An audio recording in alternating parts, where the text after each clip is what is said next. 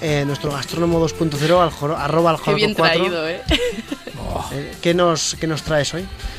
Bueno, hoy traigo, eh, voy a hablar un poquito de redes sociales gastronómicas, pero no de las típicas, es decir, todo el mundo que le gusta la gastronomía y las redes sociales, pues al final muchos tienen un blog eh, y publican en Facebook eh, pues lo que están haciendo, publican en Instagram lo que están comiendo, bla, bla, bla.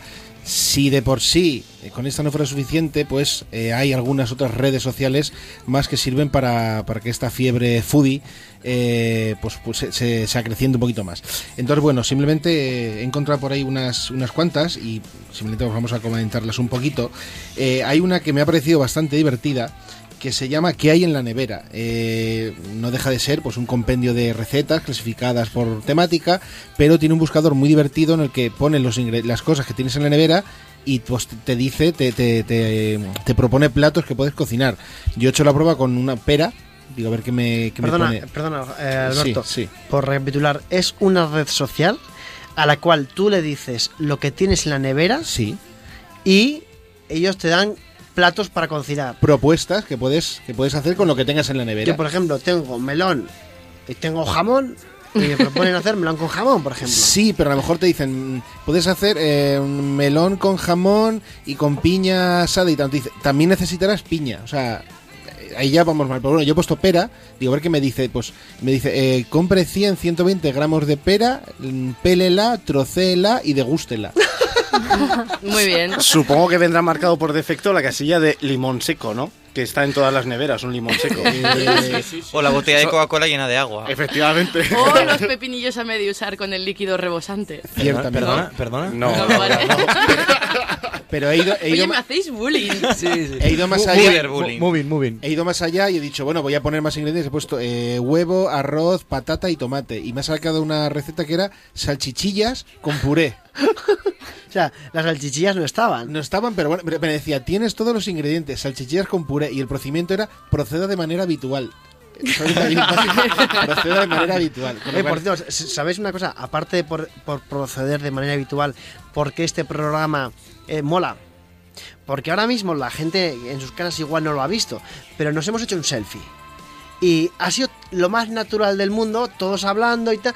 Y nos hemos hecho el selfie, la cosa ha seguido como tan normal hablando, todos posando, con un poco de swag, ¿no? Sí, De- siempre de- swag. de No, Víctor. no. Nos habéis marginado al lado izquierdo de la mesa. No, la no, yo tampoco salía. Sí, sí salías. Bueno, mi, mi cabezón te lo tapa. Pero Eh, eso por eso mola. Entonces, eh, ¿qué, tengo, ¿qué tengo en la nevera? Es la red social que nos dice qué podemos hacer con las cosas que tenemos en la nevera. Sí, pero de todas formas es divertida, pero yo tampoco le, la tomaría muy en serio porque, bueno, pues con estos eh, estas recetas en las que no tienes ingredientes que, que necesitas, tampoco, yo creo que es algo así un poquito más en plan como de, de coña.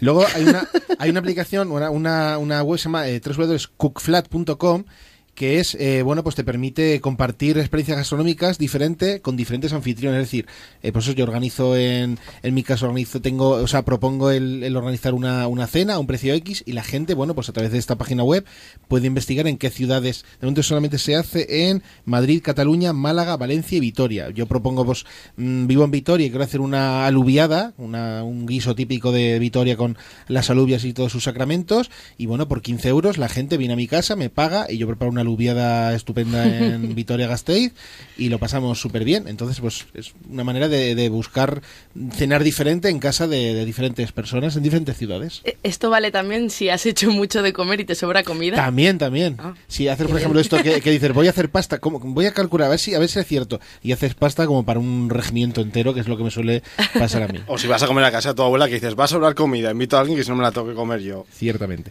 Luego también está OnFan. OnFan es una red gastronómica que creó eh, eh, Andonia Duriz, del restaurante Mugaritz, de Rentería. Y es una red social en la que no mm, es como un buscador, pero no buscador de restaurantes, es un buscador de platos. Con lo cual, eh, la obligación de la gente que, que va a los restaurantes es subir flo- eh, fotos de los platos y la gente buscará. El problema es si sucede como en Nueva York, en la que muchos restaurantes ya están prohibiendo hacer fotografías de los platos para no molestar al, a No los me comensales. O sea, se- en Nueva York se está empezando a prohibir el sacar fotografías a los platos. Sí, porque hay gente que lo lleva al extremo y, bueno, pues sí que ralentiza el servicio y, lo están prohibiendo. Cosa que no se hizo en eh, Israel, en un restaurante en Israel que, que lejos de molestarse con este tema decidieron sacar a sacar la iniciativa Foodography en la que juntaron a bloggers gastronómicos, críticos de vinos, periodistas, chefs, con la idea de que disfrutando una velada gastronómica a la vez que aprendían de, de este de esta iniciativa de sacar fotografías a los platos. Qué buena. Entonces diseñaron eh, una vajilla especial para, eh, para poder hacer fo- eh, la, la foto del plato que ya estaba di- co- eh, cocinado de, de- de manera que fuera atractivo. Es decir, situaban Ah. los ingredientes en diferentes niveles para que a la hora de poner, eh, situar el teléfono en una ranura que lleva el plato, lleva una ranura para poner el teléfono, entonces la perspectiva hacía que se viera el plato eh, completamente formado, con un fondo bien en negro, bien en blanco, para que, pues, para que no se viera nada detrás, o platos giratorios para poder hacer vídeos. Qué Con la- con, no, eso- con la, eso- con la ayuda de un fotógrafo, de un especialista en fotografía gastronómica y eh, a cambio de 150 euros que valía el menú. Joder. ¿Mereció la, ¿Mereció la pena? Pues eh, según los dueños del restaurante sí, porque recibieron, eh, fueron, o sea, le publicaron artículos periodísticos por valor de 400 mil dólares que tenían pagado ellos para anunciarse y aumentaron sus ventas en un 13%. Con lo Bueno. cual, es una iniciativa que, bueno, sí que quizá podría exportarse en cierta medida para poder tener cierta visibilidad. Por cierto, arroba Tito Pelos dice que, que es un gran amigo de este programa, dice que se apunta a tu alu- aluviada y dice que en el norte de España, sobre todo en Rentería, se come muy bien. Y debe ser su tierra porque dice que la echa en falta. Rentería. Mira, hablando de, de lugares de España, a mí me llega uno desde Cabo Reja, Alicante, que me dice, yo también soy de muy, muy de limón seco en, en la nevera. Qué bueno. Irene, firma Irene. Deberíamos hacer un- un- una serie de internets en la onda en, en Euskadi porque tengo un conocido en, en Barcelona, un gran, un gran blogger gastronómico y dice que Euskadi es Ítaca. Ítaca, en cuanto a la buena gastronomía, es Para- co- co- ah, como ese claro. destino, o sea, después de Cataluña, eh, Euskadi es Ítaca es como esa tierra prometida para los Claro. amantes de la buena gastronomía. Bueno, a ver, yo creo que todos, eh, bueno, de hecho el año pasado hicimos un programa desde San Sebastián, si os acordáis, y en San Sebastián, eh, bueno, yo por lo menos, como se suele decir, me puse tibio a pinchos. Sí. Y te daban un plato. Tú solo, tú solo, Pero- sí, ¿te acuerdas? A los demás no nos llevaste. Pero luego, no, pero luego sí que es verdad que hay una serie de sidrerías por esa zona, Astigarraga, que son muy interesantes. Y es que me quedé unos días más. Ya, ya, Por allí, ya, Ya apro- Y, hacían planes sin avisar, ¿te estás dando cuenta. Víctor? No, pero, mira, en- por ejemplo, en Málaga, eh, yo me he dado cuenta que en Málaga se come de maravilla, también de maravilla, y a un precio, vamos, que, que, que te, que te dan ganas de dejar como 50 euros de propina. O sea, es, es una cosa eh, fantástica. Y a los que no tenemos esta suerte, cuando vas a sitios como Jubiles en Granada o, o al, al sur de España, que pides una caña y te sacan un plato combinado gratis, una tapa impresionante, es una auténtica barbaridad lo bueno que es eso. Y Comer bueno, y rascar todo es empezar. Así que luego acabamos fofisanos. Más fofis que sanos, pero bueno, sí. Qué, qué alegría la semana pasada con lo del Fofisano.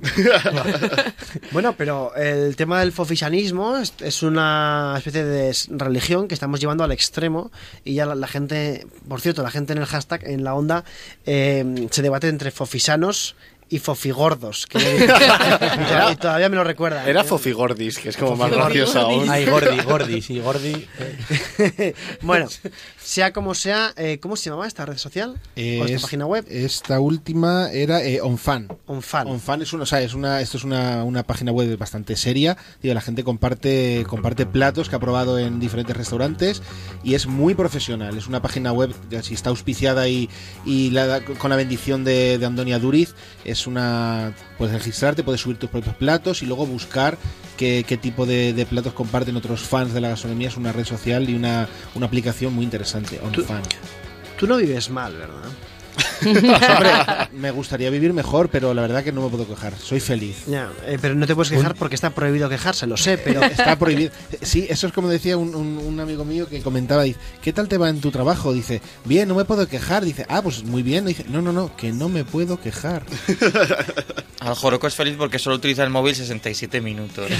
Ahí está, al límite, al límite. Va rascándole el minuto. No, pero- pero, bueno. pero soy feliz. Con cualquier tontería me conformo. no, está, está clarísimo porque, eh, claro, gracias también hay que decirlo, a Onda Cero, tú has podido conocer a todos estos cocineros eh, grandes, Cierto, cierto. grandes crónicas, por cierto, en la página de Onda Cero, grandísimas crónicas, y mm, siempre que hablas de comida y así, yo siempre te- y siempre digo lo mismo, pero es verdad. Te imagino en la redacción de Onda Cero, doce y media, un, un miércoles, viendo los platos, viendo todo. Ahí tienes que sufrir un poquito. Bastante, bastante. Se sufre. Yo, yo que soy de los que llena el ojo antes que la panza, sufro, como dije ayer, sufro mucho.